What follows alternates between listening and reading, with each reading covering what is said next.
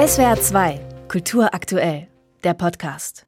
Im Trailer zum Biopic Maestro über den Dirigenten und Komponisten Leonard Bernstein trägt Schauspieler Bradley Cooper offensichtlich eine Nasenprothese.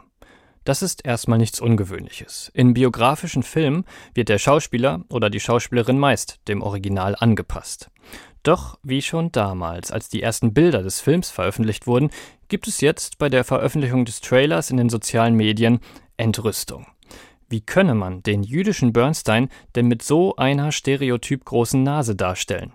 Einige Kommentare gehen sogar noch weiter und fordern, die Rolle hätte mit einem jüdischen Schauspieler besetzt werden sollen. Coopers Nase fällt tatsächlich schon im Trailer prominent auf, und auf Bildern wirkt sie im Vergleich zum originalen Bernstein-Riechorgan fast übertrieben groß. Den Vorwurf einer nicht ganz so gelungenen Maske muss sich der Film also vielleicht wirklich gefallen lassen.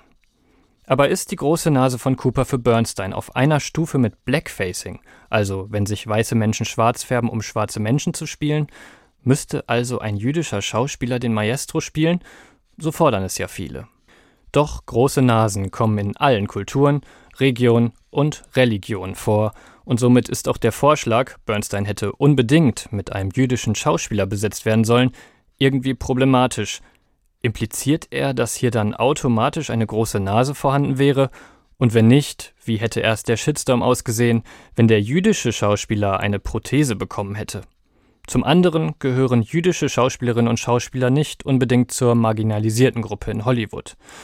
Der Vergleich mit anderen diskriminierten Gruppen, mit People of Color oder mit queeren Menschen, hinkt also, zumindest in diesem ganz konkreten Fall. Aber natürlich sehen manche Kritiker das Problem eher in den historisch gewachsenen Vorurteilen, der sogenannten Hakennase. Sofort ist die Völkerkunde der Nazis präsent. Bedient Cooper mit seiner Prothese diese antisemitischen Vorurteile? Hier ist es interessant zu schauen, woher die Kritik an der Darstellung kommt, oder eher woher sie nicht kommt.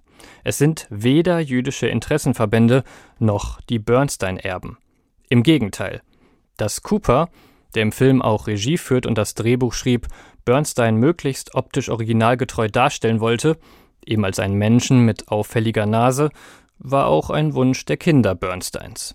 Die fühlten sich nun gestern sogar genötigt, Cooper mit einem Statement beizuspringen. Es ist wahr, dass unser Vater eine schöne, große Nase hatte.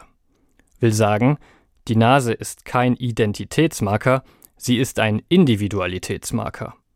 Und mal ganz nebenbei, denn das könnte in dieser auf Äußerlichkeiten sensibilisierten Debatte fast untergehen, Bernstein war vor allem einer der wichtigsten Musiker des letzten Jahrhunderts. Seine Nase hat jetzt schon mal unsere volle Aufmerksamkeit, seine Musik dann hoffentlich beim Filmrelease im September, bei den Filmfestspielen Venedig und im Winter auf Netflix. SWR 2 Kultur aktuell. Überall, wo es Podcasts gibt.